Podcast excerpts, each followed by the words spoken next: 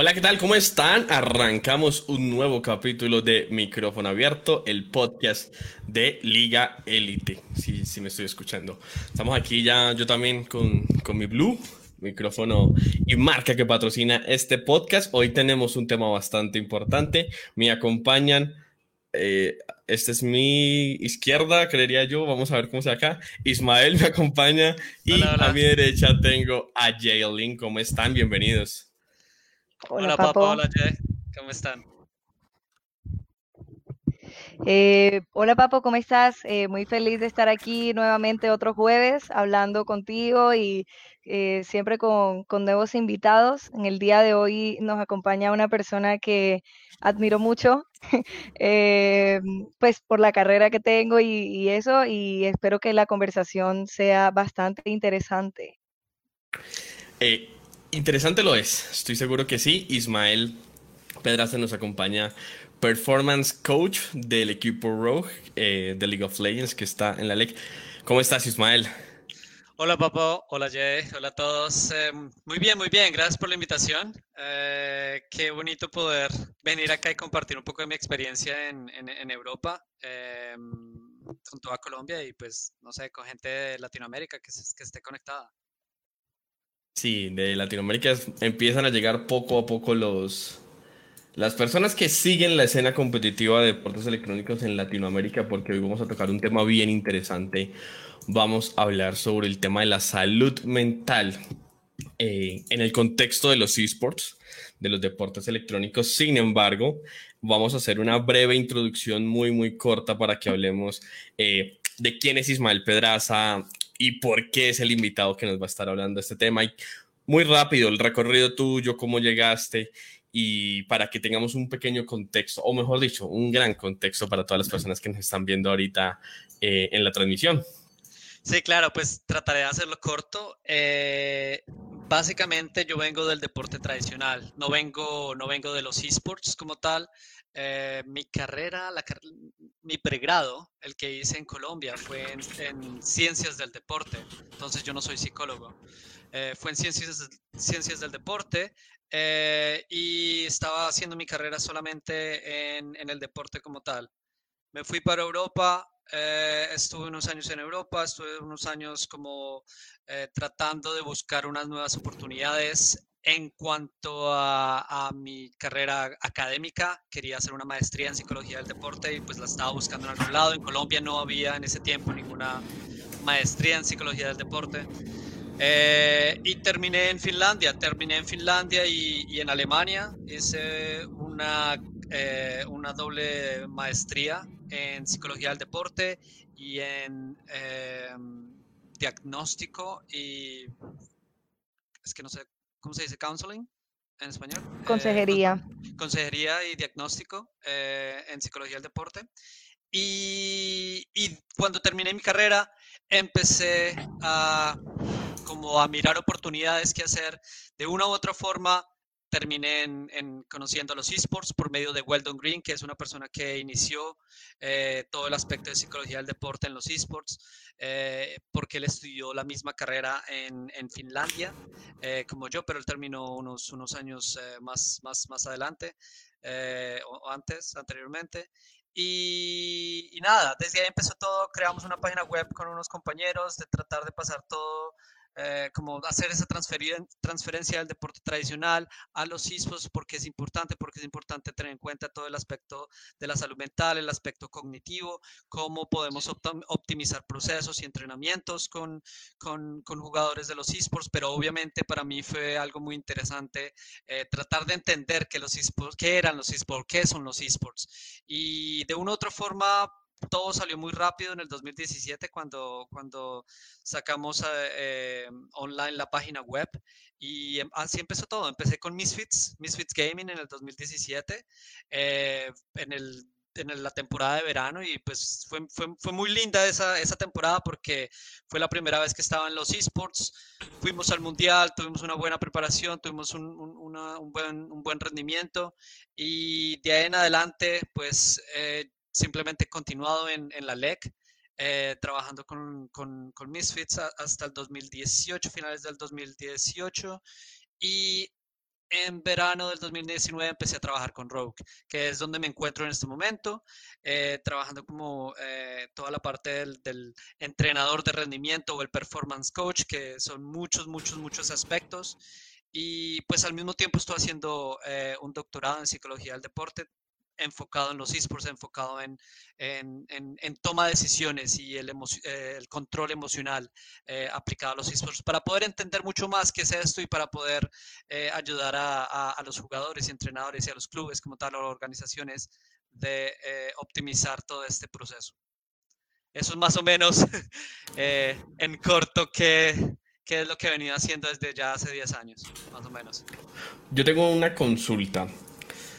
Tú en tus épocas en Colombia, carrera universitaria, todo eso, ¿jugabas videojuegos? O sea, sí, ¿Te claro. gustaban y, y, eras apasionado? Sí, sí, sí. Me gustaba mucho eh, Tekken, me gustaba mucho PES eh, y, y Net for Speed. Eso era lo que jugaba. Esos eran mis tres, mis tres pilares en los videojuegos.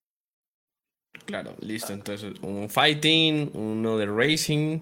Exacto. Y, y con el otro, y bueno, y fútbol eh, con PES. Sí, exacto. O sea que tú desde, digamos, desde que empezaste a hacer tu máster, eh, ¿querías enfocarte eh, en los videojuegos, en los esports, o fue algo que se dio simplemente y, y lo aprovechaste?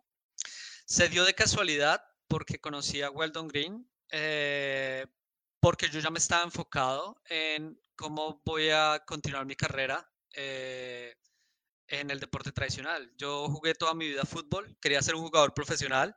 Eh, tuve, eh, o sea, estuve, estuve eh, jugando hasta un nivel alto, em, pero bueno, decisiones tuvieron que, tu, eh, tomé decisiones en, en momentos específicos, pero nunca pensé que terminaría trabajando en, en, una escena competitiva de videojuegos. No tenía ni idea.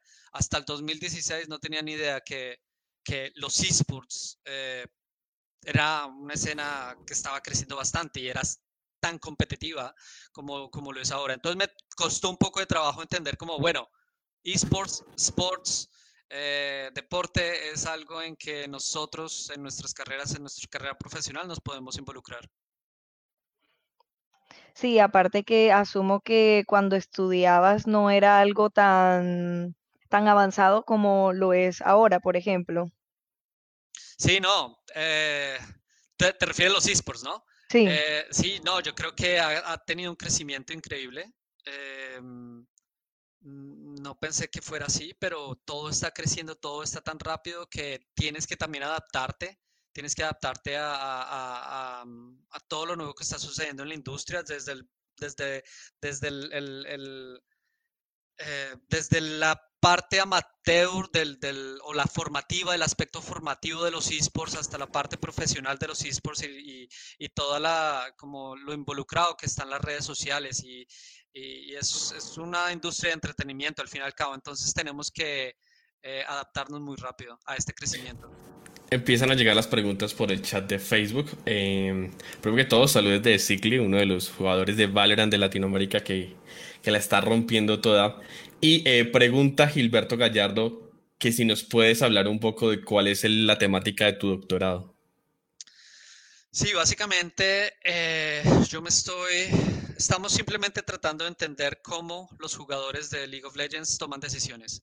Eh, hay muchos factores en cuanto a qué tipo de decisiones pueden ser tomadas y es desde una perspectiva teórica de que se llama eh, heurística simple o simple heuristics y un aspecto motor que se llama eh, eh, heurist, heurística motora. Y es simplemente em, como atajos que atajos cognitivos que tomamos decisiones. Entonces generamos opciones. Cómo generamos esas opciones cuántas opciones generamos qué opciones seleccionamos, o sea, paramos de, de, de, de tomar, de, generar opciones y luego tenemos que seleccionar. ¿Qué vamos a seleccionar? Entonces es un aspecto, es un aspecto muy complejo. Y todo eso en eh, milésimas de segundo, que es peor. Exacto, exacto. Todo esto está pasando en milimeses de segundo. Esto ha sido estudiado en los deportes tradicionales y ah, de acuerdo al deporte tradicional, pues eh, usualmente los, los, los, atletas o los deportistas de alto nivel eh, seleccionan o generan tres, tres opciones y usualmente seleccionan la primera opción que generaron. Entonces, eso quiere decir que hay un aspecto intuitivo de, en la toma de decisiones, que pues vamos como con esta, esta idea de, de tomar decisiones de acuerdo a tu gut feeling o a tu, ¿cómo se dice en español? Se me olvidan eh, A tu presentimiento. Sí, sí, sí, como a, ese presentimiento que tienes. Y más o menos en ese, en ese enfoque me estoy tomando más el aspecto motor que ya son las mecánicas. Entonces, ¿cómo los jugadores toman esas decisiones? Sabemos qué es lo que quiere hacer, como qué opción seleccionaron, pero cómo se va a ejecutar. Pregunta. Ahí es donde me estoy enfocando. Para hacer ese tipo de, o sea, lo pienso porque hace 20 minutos me estaba echando una partida en Warzone y no es League of Legends, es Warzone eh, y es de casual, es de chill, pero de eso se, de eso se trata jugar videojuegos. O sea, hay que tomar decisiones todo el tiempo y a mí me sorprendo a veces, yo digo, uy, fue horas, lo que tú dices. Hay una situación, pienso dos o tres situaciones, elijo una y ejecuto. ¿ya? A veces mejor que otro, digamos que a veces eh, producción se escucha. yo, sé que, yo, sé por qué te estás riendo, Ismael, pero no, producción no se escucha en vivo. Y eh, hay una pregunta que va muy de la mano de este tema y pregunta Gilberto, que si se, para ejecutar este tema se realizan pruebas de performance o, o neuropsicológicas para evaluar a sus, a sus jugadores. En Rogue, mm, para seleccionar jugadores, yo creo que estamos en un proceso muy... Para evaluar para evaluar. Lo que sucede es que mm, para, para, mi doctorado, para mi doctorado lo, lo, lo, que hice como mi primera publicación científica fue una revisión sistemática con el fin de tratar de entender eh, qué es lo que está sucediendo en el contexto de los esports, el contexto cognitivo y el contexto del rendimiento de la psicología. Eh, y uno de los, de los aspectos que, que, que llegamos a la conclusión con base en esos estudios de videojuegos es que em, posiblemente el videojuego mismo te está entrenando para todos estos procesos cognitivos, cognitivos llamados toma de decisiones, llamados la memoria, llamados la, eh, aspectos de flexibilidad o adaptabilidad, de acuerdo a lo que el videojuego te está, te está eh, trayendo. Entonces, yo sí, o sea, nosotros sí hemos hecho eh, unos test cognitivos, eh, pero simplemente es para saber qué podemos sacar de ellos. No es realmente algo que ya está establecido, que tomas una evaluación y, y entonces dices, bueno, este jugador tiene una memoria increíble o, tiene un, una toma de decisiones increíble. Yo creo que todavía estamos muy, muy novatos en este aspecto, pero también eso es lo que estoy como enfocándome eh, con mi doctorado, tratar de, evaluar toma de decisiones eh, y saber cómo podemos entrenarlas. Eso me recuerda mucho a un proyecto pequeño que tuve el año antepasado o el pasado, no recuerdo. Bueno, más o menos cuando estaba entrando al, al Auto Gaming y eh, yo leía un poco sobre toma de decisiones y lo que yo quería hacer realmente era algo muy ambicioso y lo abandoné muy rápido.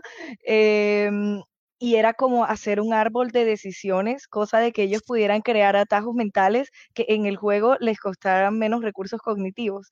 ¿Por qué digo que lo abandoné? Porque pues la persona que era el coach en ese tiempo básicamente me dijo lo que quieres hacer es muy tonto eh, y entiendo entiendo el por qué porque digamos en, en, League of Legends son muchas variables a tener en cuenta a la hora de tener o sea a la hora de tomar una decisión entonces hacer un árbol de, decisiones sería demasiado grande y, hacer que los jugadores se lo memoricen también sería demasiado grande. En ese tiempo y bueno, y creo que aquí en, Latinoamérica y nos, bueno, de pronto en Europa también, por los formatos de las competencias hay muy poco tiempo como para desarrollar algo de ese tipo, entonces al final lo terminé abandonando, pero eso que mencionabas me recordó mucho a ese ese pequeño proyecto que abandoné. Sí, no, son procesos heurísticos que, que al final al cabo eh, eh, yo creo que ayudan a tomar como decisiones más desde un, desde un razonamiento mucho más, eh, ¿cómo se dice? Crítico o...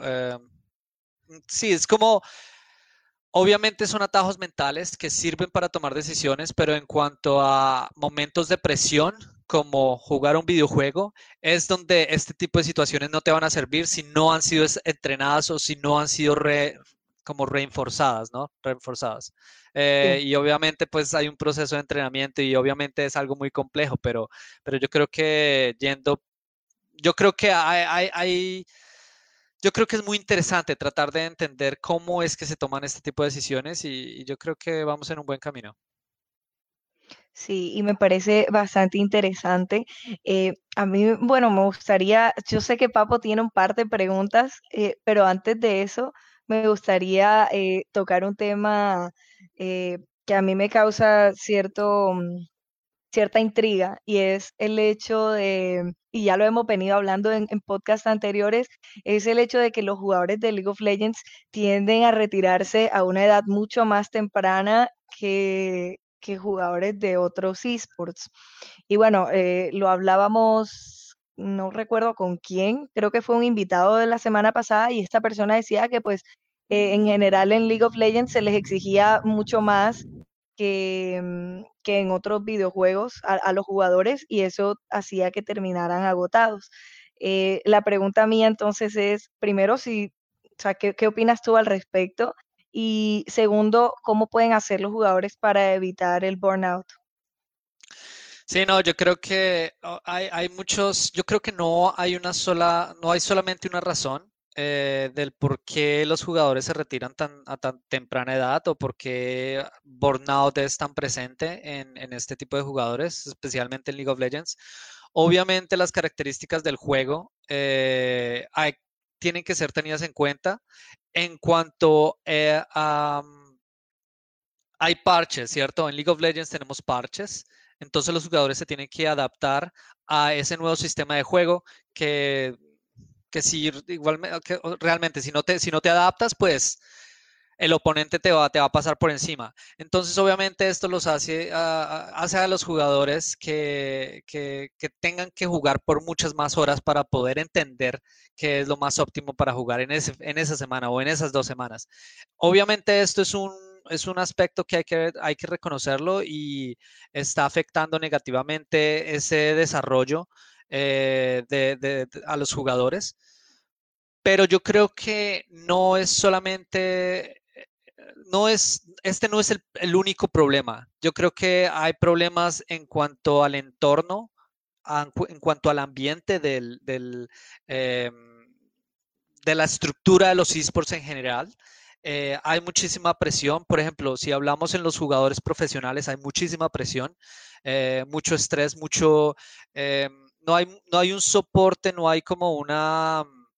Em, como una manera de, formarlos adecuadamente para, em, para poder mm, abordar o poder como, em, no sé, como para poder eh, manejar este tipo de, estrés o este tipo de presión que, las organizaciones y, el juego como tal los, los, está eh, como los está poniendo enfrente. Entonces yo creo que para, para evitar el burnout, yo creo que también hay una cosa, perdón, me devuelvo, hay, hay un aspecto que es la edad, ¿cierto? Que hay como esta situación que a los 24, a los 25 años, tú ya estás muy viejo para, para, para jugar el juego profesionalmente, que, que, de pronto porque tus mecánicas ya no son las mismas. ¿En realidad o es mito? Porque me estoy preocupando. Pues... Para mí es mito. Eh, eh, yo creo, o sea, Científicamente no lo sabemos. Hay algunos estudios en, esto que en cuanto a los juegos de eh, first person shooter, eh, aparentemente puedes tener 26, 27 años y todavía tienes la misma velocidad, la misma precisión en cuanto a, las mecánicas del juego, pero ya en juegos un poco más complejos, que, que, hay muchas cosas en, el juego, como League of Legends, pues a los 25 años ya eres muy viejo, aparentemente. Pero, en pero eso esto es a la mecánica del juego, cómo, cómo manejas tus manos. Y si tú te vas a ejemplos por fuera de los videojuegos o por fuera de otra profesión como los pianistas, eh, yo creo que no tiene ningún sentido que digamos que el proceso motor eh, se detiene a los 25 años, pero tiene que ser comprobado, ¿no? sí, eh, exacto. entonces, eh, yo creo que es un mito, tenemos que comprobarlo. Y yo creo que esto hace parte también de eh, el, eh, evitar burnout, que tenemos que educar a jugadores, a las organizaciones, a los entrenadores, de cuáles son esos aspectos que afectan negativamente a los jugadores para evitar el burnout. Hay aquí un comentario bien interesante de Sigli que dice que en los FPS una de las razones por las cuales los equipos top son los mismos y es que dice que el árbol de, decisiones correctas no cambia. Estoy muy de acuerdo con Sigli. Eh, eh, no cambia. Es lo más difícil de aprender, pero después de que ya lo, lo tienes manejado, eh, empiezas a tomar decisiones más eficientes en, en, ciertos escenarios. Que es algo, por ejemplo, que es muy del counter. O sea, el counter, después de que ya te sabes la utilidad, después de que ya tienes... No, no tiene un parche hace no, y, los parches son, o sea, no, no, no, son tan significativos. Lo que cambia es que un arma entra y el otro arma sale, pero a la final es que la K-47 se viene manejando desde hace 20 años en, el Counter Strike. Yo sigo manejando AK-47 AWP, Deagle y la, y la M4. eso es, eh, o sea, eso es lo que puede cambiar. Ah, flashes nuevas, eh, granadas nuevas, molotovs nuevos, cosas que se van sacando, pero lo que, lo que está diciendo eso que me parece bien interesante y revelador es en el League of Legends, en cada parche cambian todo, o sea, cambia el meta, cambian los eh, campeones, cambia todo y es toca casi que reaprender el juego por completo.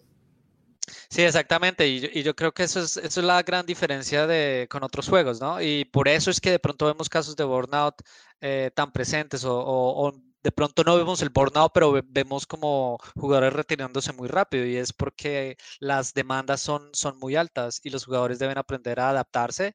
Y yo creo que más que adaptarse es a desarrollar metodologías de entrenamiento que optimicen ese aprendizaje, ese reaprender el juego, eh, que al final y al cabo estamos hablando de eh, práctica deliberada. Eh, que se, se, tiene muy, muy, muy presente en el deporte tradicional. De nuevo, en las artes, eh, ¿cómo se dice? Eh, como en los pianistas, en, en, los músicos. Sí, perdona, son las una y media de la mañana en Europa y entonces con el español algunas palabras se me pierden, entonces me perdonarán. sí, eh, no, sí, y bueno, y mi, digamos que aparte de lo, todo lo que dijiste, también creo que es un mito por el hecho de que, o sea, si bien cuando acaba la, adolescencia hay una serie de cambios, tanto físicos como psicológicos, el hecho de que una persona lleva muchas veces, muchas veces desde niños, pero digamos que no desde niños, sino que, bueno, X empezó a jugar eh, videojuegos profesionalmente desde los 18 años. Para mí, una persona que empieza a jugar videojuegos desde los 18 años constantemente, ya, o sea, ya tiene cierta, cierta memoria eh, y cierta habilidad desarrollada, eh, tanto física como a nivel neuronal también. Entonces, no creo que la edad vaya a hacer que eso cambie mucho. Sí, o sea, es como, como tú decir, un, un, carpintero que acaba de empezar o un carpintero que ya lleva muchos años haciéndolo y a lo mejor y él hace su trabajo hasta con los ojos cerrados o distraídos, diferente que alguien recién está empezando. Sí, no, yo creo que vamos de nuevo a la, a la que es la práctica deliberada y obviamente tú puedes haber jugado el juego por 10 años y pues te comparas con alguien que hasta ahora lo empezó a jugar o 5 años atrás, obviamente vas a ver diferencias, pero también depende no, cuán, no cuándo empezaste o a la edad en que empezaste, pero cómo lo has practicado y qué tan, eh, no sé, qué, qué, qué diferente tipo de optimización de, de, tu práctica has, eh, has usado para poder eh, eh, al final al cabo, pues, eh, eh, ser un experto en, el videojuego o en lo que hagas. Muchas cosas para tomar en cuenta. Hay un comentario de David Gómez, dice gran compañero de la universidad, y pregunta, ¿cómo es la interacción de tu, de tu trabajo, de tu rol con, con el coach o con el, el, manager de la organización y cómo desarrolla los contenidos en las sesiones de entrenamiento durante el juego. Sí, esto va un poco más, hola David, por cierto, eh, esto va un poco más en cuanto a, mm, a mi trabajo que es por fuera del juego. Yo no tengo, bueno, ya después de cuatro años tengo una muy buena idea del juego, pero para mi profesión yo creo que es muy importante reconocer cuál es mi, mi, rol y mi rol es apoyar y facilitar procesos. Eh, para los managers que en, en, los esports, managers y entrenadores en los esports todavía está en una etapa de formación, en una etapa de desarrollo. Eh, entonces empezamos con ellos, de igual forma con, con los con los jugadores, a desarrollar a tratar de enseñarles cómo desarrollarse como personas. Entonces empezamos con valores, cuáles son los valores, cuáles son sus valores personales, cuáles son sus valores profesionales.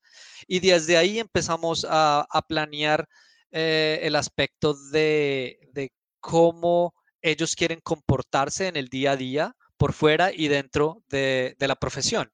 Entonces, como, como te das cuenta, yo empiezo todo completamente por fuera del, videojuego o, de la competición para luego ayudarles a tomar ese tipo de decisiones que ya deben ser automáticas eh, en cuanto a cómo abordar, por ejemplo, las prácticas de entrenamiento. Los entrenamientos son juegos competitivos contra otros, contra otros eh, equipos profesionales y son cinco, seis horas. Eh, y mi trabajo en ese momento es apoyarlos en cuanto a lo que se necesite desde un aspecto por fuera del videojuego. Entonces, es, algo, es algo muy interesante porque obviamente es, eh, los entrenadores no tienen una formación de cómo manejar jugadores, cómo manejar adolescentes, eh, cómo manejar las emociones, porque obviamente si tienes cinco juegos al día eh, y estás perdiendo todos, obviamente van a haber aspectos emocionales que, queremos ayudarles a entender y a comprender cómo manejar. Entonces, eh, hay, muchos, muchos aspectos por fuera del juego que, manejo de esa forma. ¿Tú vives con ellos o los ves con cierta frecuencia entre semana? Pregunta uno. Y la segunda es, em, ¿son sesiones separadas o tú estás, digamos, durante los momentos de entrenamiento, de pronto no todos, pero sí en algunos? Eh, yo estoy, yo, bueno, nosotros tenemos em, la estructura de, de, eh, de oficina. Game Office. Entonces tenemos la oficina que me parece que es la mejor, la mejor estructura para, al menos para Europa. Eh, y ellos viven en casas separadas que los entrenadores. Eh, yo vivo con los entrenadores. Y mm, sí, yo estoy tiempo completo en, los, en los entrenamientos con ellos. Entonces desde las 12 hasta las 8 de la noche, 9 de la noche, yo veo todo todas las partidas entre partidas, bueno, antes de las partidas y entre partidas tenemos algunos procesos de como de vuelta a la calma, eh, que es un poco más al entrenamiento del, control emocional, al, enfoque mucho más como de conciencia eh, de qué es lo que está sucediendo eh, durante esa jornada de trabajo, por así decirlo. Entonces sí tenemos algunas rutinas que básicamente ese es, mi trabajo durante el día, es tratar de ayudarles a mantener rutinas por fuera del juego. En algunos momentos em, eh, hago intervenciones relacionadas con el juego mismo, mucho más en cuanto a la comunicación ya que tengo un mejor conocimiento sobre, sobre, sobre el, videojuego, entonces puedo aportar bastante a cómo son esos sistemas de comunicación dentro y fuera del juego, que fuera del juego es más como las, la, retroalimentación eh, después del juego que, vemos la partida y, tratamos de entender qué, fue, qué, pasó bien, qué fue mal. Eh, sí, entonces más o menos es tiempo completo. Aquí están llegando muchas preguntas al chat, pero muchas. el término está, la charla está súper buena porque yo pensé que la gente iba a estar muy calmada y al contrario, hay muchas preguntas, incluso técnicas. Entiendo que hay personas del contexto. Eh, sin embargo, hay una que me parece importante porque es de un jugador que dice que tan importante es una rutina física dentro de la rutina, pues dentro de la rutina diaria que tiene un, un jugador, lo que digo, está preguntando Michael Mancipe Bandicoot de un equipo profesional como lo es Arctic en Valorant. Entonces, ¿qué tan importante es para un jugador tener una rutina física? Que, no sé, salir a trotar, hacer pesas. Sí. Bueno, desde, desde, un, aspecto, desde un punto de vista científico, eh, tiene efectos muy interesantes al nivel cognitivo eh, y obviamente al nivel emocional, al nivel psicológico y al nivel físico. Entonces, tendría sentido eh, apuntarle a tener rutinas, rutinas em, físicas, hacer ejercicio con nuestros jugadores y ha sido rompiendo barreras, ¿no? Rompiendo esos paradigmas en los esports. Y, o sea, estamos hablando de la LEC, eh, que uno diría, bueno, están súper avanzados. Eh, en cuanto al entrenamiento, en cuanto a qué se debe hacer. Pero esto es lo que hemos, esto es lo que hemos tratado de romper em, y implementamos dos veces a la semana entrenamiento, em, ¿cómo se dice en español? Heat training. Em, ¿De calor? No, entrenamiento intenso. intensivo de periodos cortos, ah. sí. Qué calor bien perdida. es que hit. Pues, hit training, sí, sí, sí. Hit hot, hit hot. Le pareces, ¿no? Eso, ya estaría como, como el sábado. sí. Entonces, este tipo de entrenamiento es muy bueno porque es muy, eh, es tiempo corto, es dale, dale, dale. Entonces, fisiológicamente eh, le, está, le está aportando mucho a tu cuerpo. Y esto por fuera como de rutina, esto lo hacemos dos veces a la semana, pero también entre partidas, digamos, tenemos cinco partidas eh, en el día.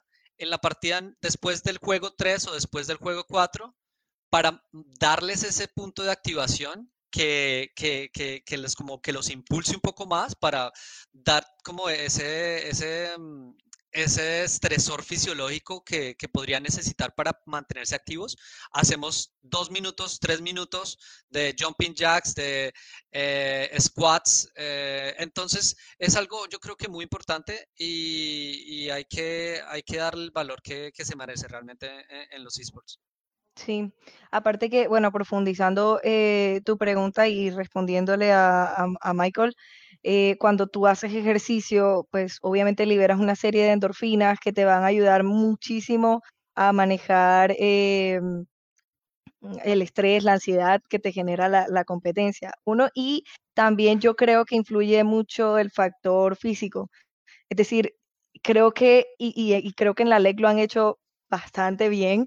Eh, ya la imagen del jugador de esports, eh, gordo friki, con granos o flaco, eh, ya no, digamos, ya no es tan, tan bien visto, ¿no? Bueno, nunca ha sido bien visto, pero a lo que me refiero es que ya no es tan común porque ahora los jugadores tienen que preocuparse también por su, por su salud, por su apariencia física y siempre que tú te veas bien y te sientas bien contigo mismo, eso también va a influir en, en cómo juegas y en, y en cómo entrenas. Sí, hay un aspecto psicológico que te da confianza y autoestima, ¿no? Eh, como te ves, pues te, te va a ayudar bastante. Me parece interesante porque desde mi punto de vista de espectador, de, deportes electrónicos me he dado cuenta que precisamente los, los grandes equipos están apostando para, para meterle al jugador en su, en su cabeza lo importante que es la parte física. O sea, antiguamente los jugadores eh, una gaming house era mucho más de chill, era mucho más de poder estar juntos, compartir juntos, dormir juntos, amanecer juntos, todo el tema.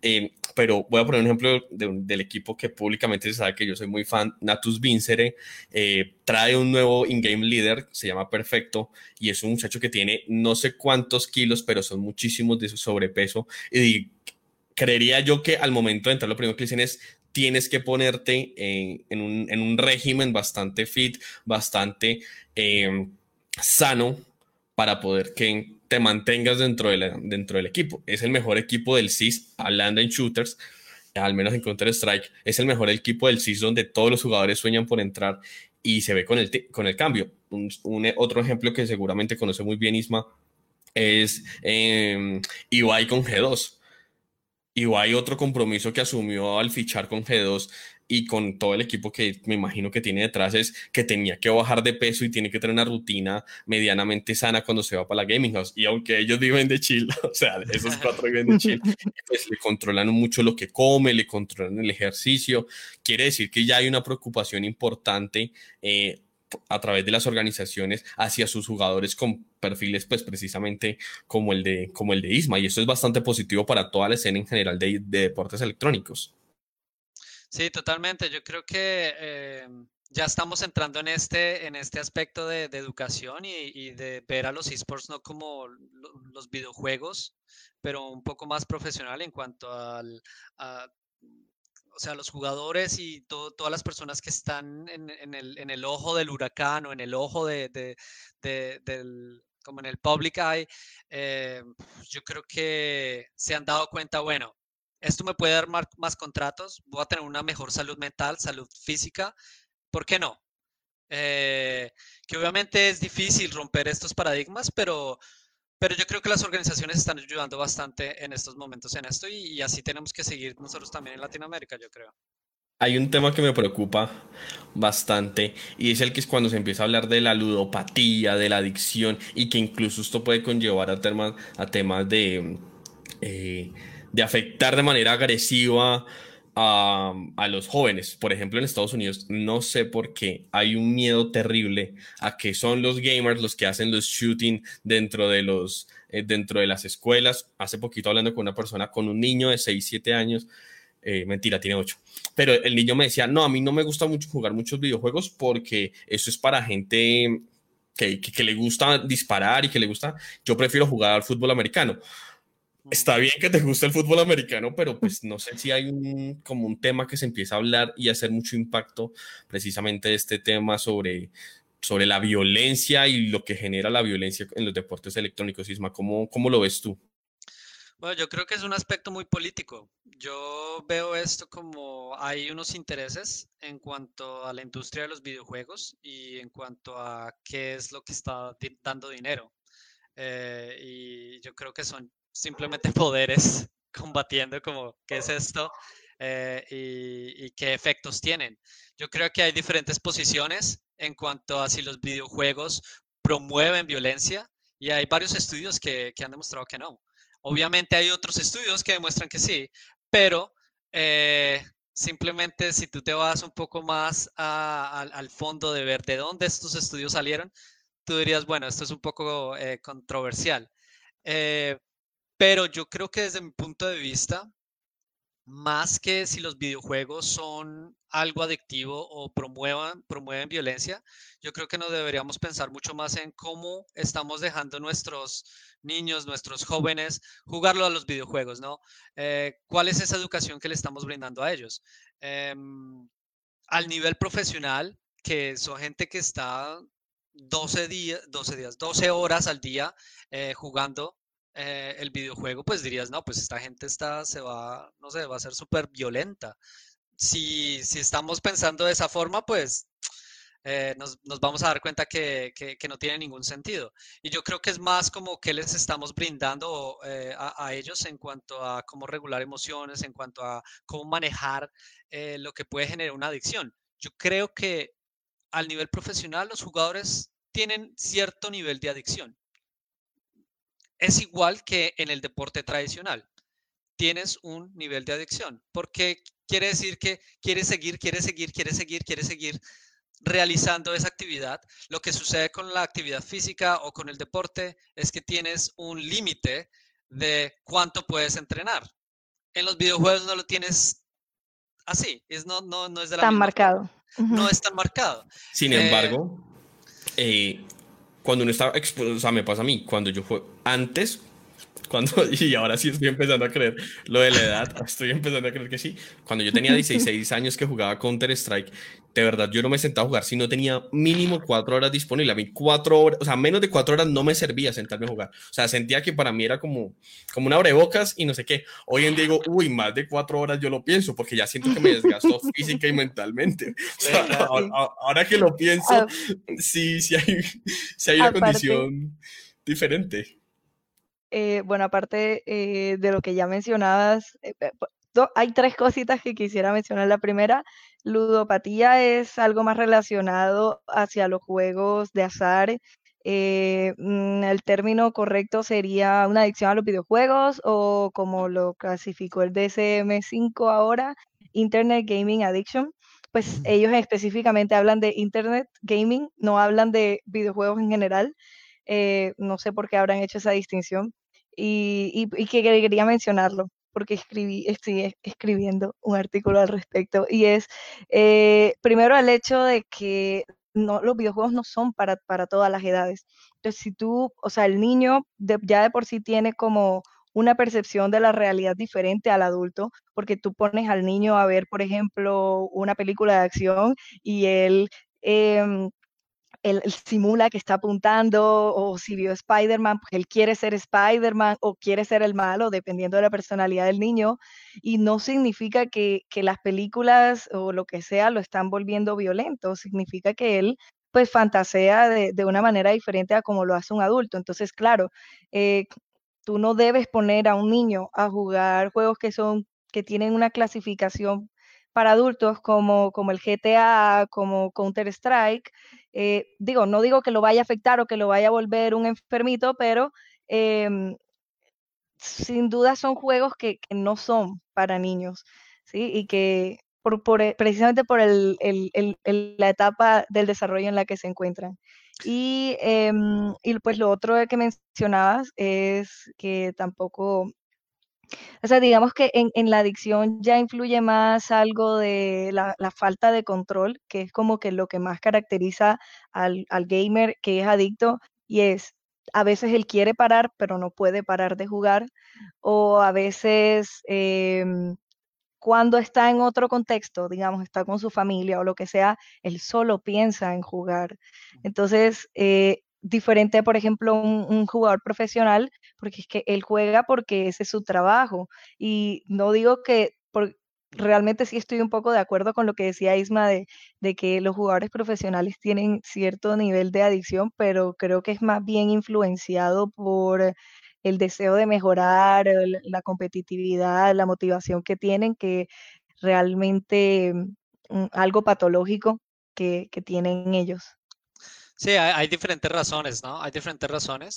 Eh, pero yo creo que la conversación, se, de, la conversación general sobre los videojuegos se ha movido eh, en una dirección completamente errónea. Eh, simplemente porque no queremos darnos cuenta que juegos en específico, o, hay algunos videojuegos en específico que ayudan a, desarrollar em, eh, procesos cognitivos que realmente tú no vas a obtener en, simplemente hacer algún eh, test cognitivo o algún entrenamiento cognitivo, pero lo que estás viendo, por ejemplo, en juegos como League of Legends, es mucha información. Y cuando tú estás enfrente de mucha información, el cerebro tiene que activarse de una manera brutal. Eh, entonces estamos viendo como hay posibilidades de entrenamiento cognitivo y esto quiere decir que puede ser transferido a, la vida diaria. Entonces yo creo que, bueno, hay, algunos estudios de, en, revistas científicas muy importantes que están tratando de desarrollar videojuegos que ayuden a, envejecer de una manera mucho mejor. Simplemente eh, para poder como fortalecer ese declive eh, o ese cline cognitivo que, el ser humano tiene. Entonces yo creo que hay que, hay que darle un poco de balance a, la conversación. Sí, sí, no, totalmente. Una consulta muy, muy para ti, Isma, sobre tu rol como performance eh, coach dentro de, dentro de Rogue. ¿Tú trabajas solo con el de League of Legends? Porque, por ejemplo, yo soy más de shooters, sigo bastante, incluso me encanta el equipo que tienen en Rainbow Six. ¿Tú también trabajas con ellos? Eh, no, en el momento no. En el momento no. Solamente trabajo con League of Legends, solamente con el, equipo de la LEC. Pero eh, la idea fue, como llevo año y, medio, año y medio con el equipo, la idea fue desarrollar un modelo de entrenamiento, un modelo de rendimiento eh, que funcione, un modelo de rendimiento que sea eh, óptimo para poderlo pasar a los otros títulos como el Rainbow, Rainbow eh, el, equipo de Rainbow, Six. Rainbow Six. y tenemos otro equipo también de Call of Duty, que es en, en, London. y, y, simplemente, sí, eso es lo que queremos hacer, pero en el momento solamente con League of Legends hay un tema que que lo, lo, viví cercano, o sea, no, no yo, pero sí una persona que es muy cercana a mí. No, no es contexto con los videojuegos, pero yo lo quiero traer al contexto y es sobre el tema de la depresión. a una familiar mía, pues le diagnosticaron todo un tema de, depresión clínica y está en el proceso, está. Y hoy en día, pues está viendo que esta es una de las enfermedades que más está afectando a los millennials, que estamos, yo me meto como millennial, no como persona que tenga, eh, o, al menos no me han diagnosticado todo el tema de la, de la, de la depresión, pero sí uno puede encontrar jugadores y personas que ya en una rutina tan, tan marcada, tan enfocada, digamos, a, a, a mirar la pantalla, y estar pendiente de todo el tema, ¿cómo se puede manejar esa, esa situación? Ya, o sea, cuando se le pierden las ganas, como cuando ya jugar no te, no te llena y al contrario como que te hace sentir eh, down. Eh, pero te refieres al nivel profesional o mucho a, la población? No, no, no, no, no. profesional, profesional. Profesional. Eh, bueno, eso pasa bastante. La motivación es algo que viene y va. Eh, y obviamente, de nuevo, hay muchísima presión para ellos. Son jugadores muy jóvenes. Eh, hay situaciones en que sufren de ansiedad, sufren de, eh, de malestar mental, básicamente. tienen mucha presión. Entonces, mm, para situaciones de, de, motivación es algo que estoy, estoy tratando de darle herramientas a ellos de que no dependan de la motivación porque no importa si te sientes motivado a hacer algo, tienes que hacerlo de todas formas. Si te sientes como un poco, eh, como que con ganas de no jugar hoy o no entrenar hoy, pero igual tienes que entrenar, no, no, no puedes hacer nada. Así, así es. Entonces, obviamente, te vas en teorías de, de, motivación o de clima motivacional o de la autodeterminación.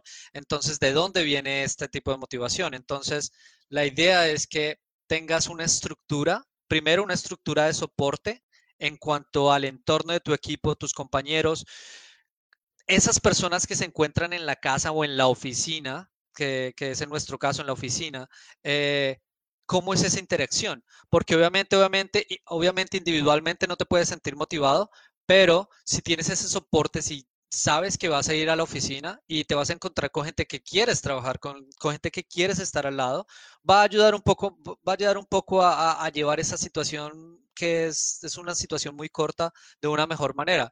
Entonces, por eso yo creo que es importante establecer rutinas eh, que te ayuden a convivir con esta falta de motivación a veces, eh, que te ayuden a disminuir los niveles externos de estrés porque obviamente el juego mismo ya es, puede ser muy estresante.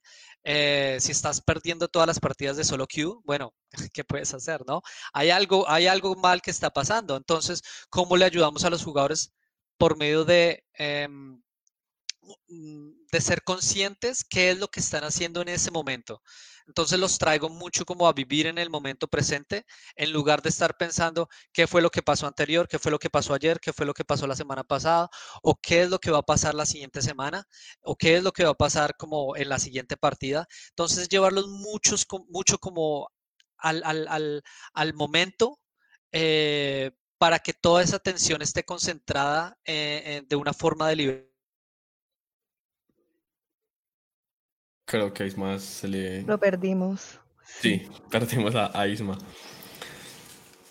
Pero estaba interesante la, conversación porque precisamente eh, Gilberto bueno, complementando, complementando lo que, lo que decía él, como para que no quede la, idea corta, es, es que el jugador de esports siempre tiene que estar enfocado en el presente y eso es algo que se trabaja en el entrenamiento psicológico, es decir, eh, eso es lo que puede hacer que un jugador como, como Double Lift, por ejemplo, pueda jugar una final de una liga muy importante eh, recién pasada una tragedia familiar como la que le pasó, por ejemplo. Entonces es, em, por ejemplo, lo puedes hacer a través de técnicas de, mindfulness, o sea, de meditación pero meditación de mindfulness, eh, que realmente está muy mitificada por la gente. La gente cree que eso es yoga, que eso es algo relacionado con religiones asiáticas, etcétera. Y, bueno, si bien si vienen de, por allá, eh, o sea, no hay que negar el origen, pero em, es algo que está muy comprobado científicamente que funciona eh, demasiado en, ese tipo de, resiliencia en los jugadores, porque e, es, más un tema de, resiliencia y de aprender a, eh, en este momento me tengo que enfocar en esto y, obviamente no es omitir tus emociones, sino aprender a, convivir con ellas. O sea, no es lo mismo decir yo me siento... Eh, quiero jugar bien, pero me siento triste, a decir, quiero jugar bien y estoy triste, pero y, y, estoy triste. O sea, eso no va a afectar mi rendimiento y eso es algo que no lo vas a conseguir entrenando un día para otro, es algo que toma tiempo y, cuesta desarrollar esa, esa fortaleza mental para llegar a un estado de ese tipo. Eso me acuerda a David P. Eso me acuerda al jugador de, de ¿cómo se llama? De, de G2, de Valorant. David, P, porque él efectivamente pues tenía ese, ese tema de que se le, murió un familiar, no recuerdo si era el padre o alguien muy cercano, justo en medio de un Ignition Series, acaban de empezar un Ignition Series y, y, fue bastante complejo, incluso al final salen campeones, o sea, es que son tan buenos, salieron campeones y se le, se le pues, le dedicaron y todo el tema del acompañamiento a David P, porque pues tenía la pérdida de, un familiar justo en medio de un torneo que me imagino que eso va a afectar psicológicamente muchísimo. Había un tema para, para Ismael que ya, ya lo tenemos de vuelta, que me interesa mucho. Eh, soy un jugador que a veces suele tiltearse un poco. Tatiana Somerson pregunta, para las personas que juegan videojuegos, normal. O sea, los que no somos profesionales, pero no somos casual gamers. Eh, hay algunas distinciones. Eh, por ejemplo, yo juego todos los días, de lunes a domingo, me juego eh, partidas de Valorant, partidas de Warzone, partidas de Rainbow Six.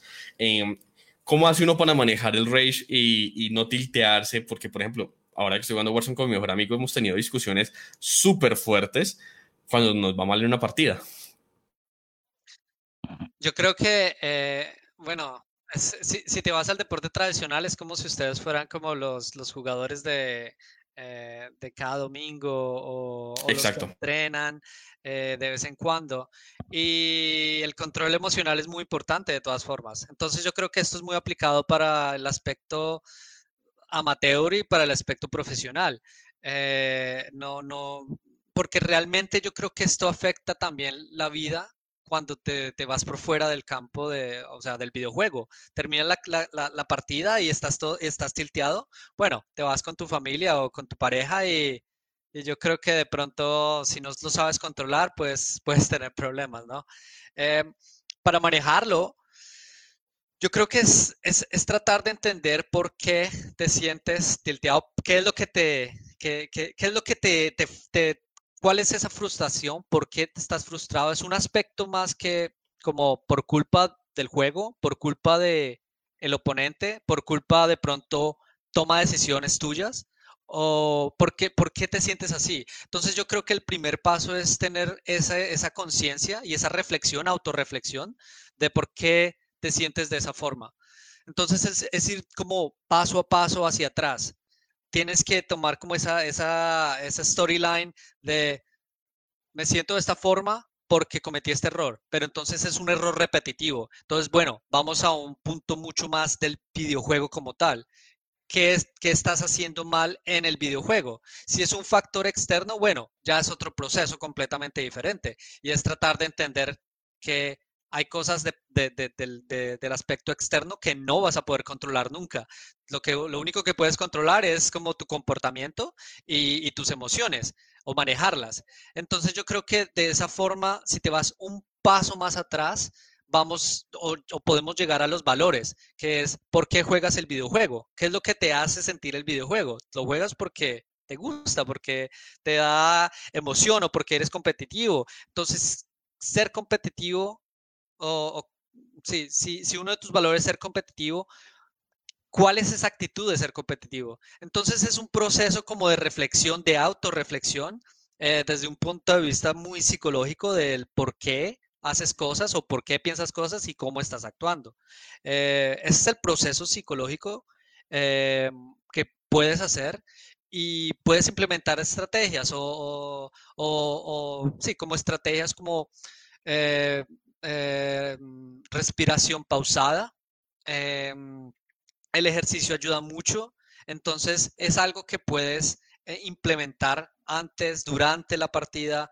Entonces hay muchos procesos dependiendo de, la situación en que el tilt se, se esté dando. Sí, es como te pongo un caso muy personal, em, yo me estreso mucho, eh, pero hay un punto de la partida en que yo digo, ¿por qué, por qué me estreso? Si eh, yo solo juego eso para divertirme, no, no juego competitivamente, o sea, el, estrés se da cuando hay una amenaza y ¿cuál es la amenaza para mí? Perder una partida que realmente no vale nada en, mi vida laboral, personal, eh, familiar, etcétera. Entonces, cuando tú comprendes eso, ya simplemente no te tilteas, simplemente juegas para divertirte y ya. Pero esos son mis valores, como lo decía Isma. Entonces tú debes llegar a, ese, a esa conclusión de cuáles son tus valores y por qué juegas. No, yo los tengo eh, claro. no, soy un tipo muy competitivo, o sea, demasiado competitivo.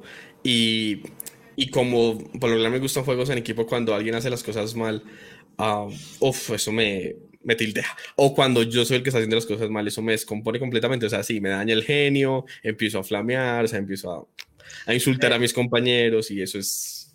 No es ya, cuando llega, ya cuando llega un punto muy, muy negativo es cuando te, te, das cuenta como, bueno, algo debe cambiar. Puedo no, y lo hice. Sí, exacto. Puedo ser competitivo, pero eh, creo que se está tornando de, una manera muy, como por un lado muy tóxica. Tóxica. sí, ¿no? Sí me pasó en Rainbow Six. O sea, teníamos un equipo siempre y un día me dijeron, si sigues con esa actitud, te vamos a cambiar.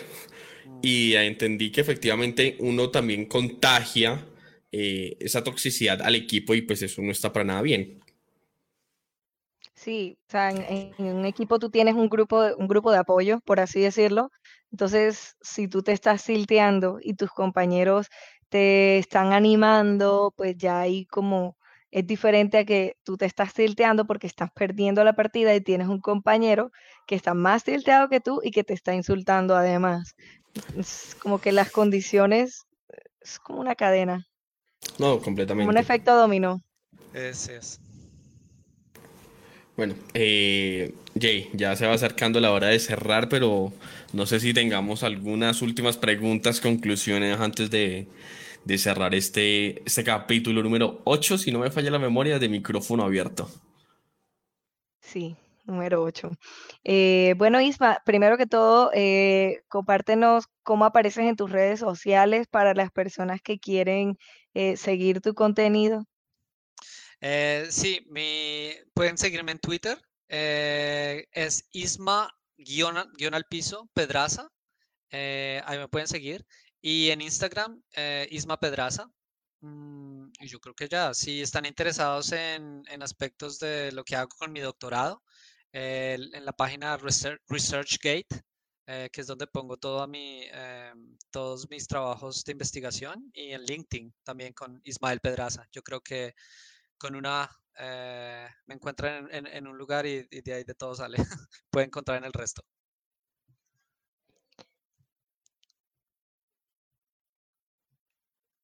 Perfecto, bueno, ah. eh, voy, a, voy a mirar a ver qué dicen las... Ah, no, es que estaba poniendo justo el, el link del Twitter de, de Isma aquí en el chat para que la gente te fuera a seguir, era por eso.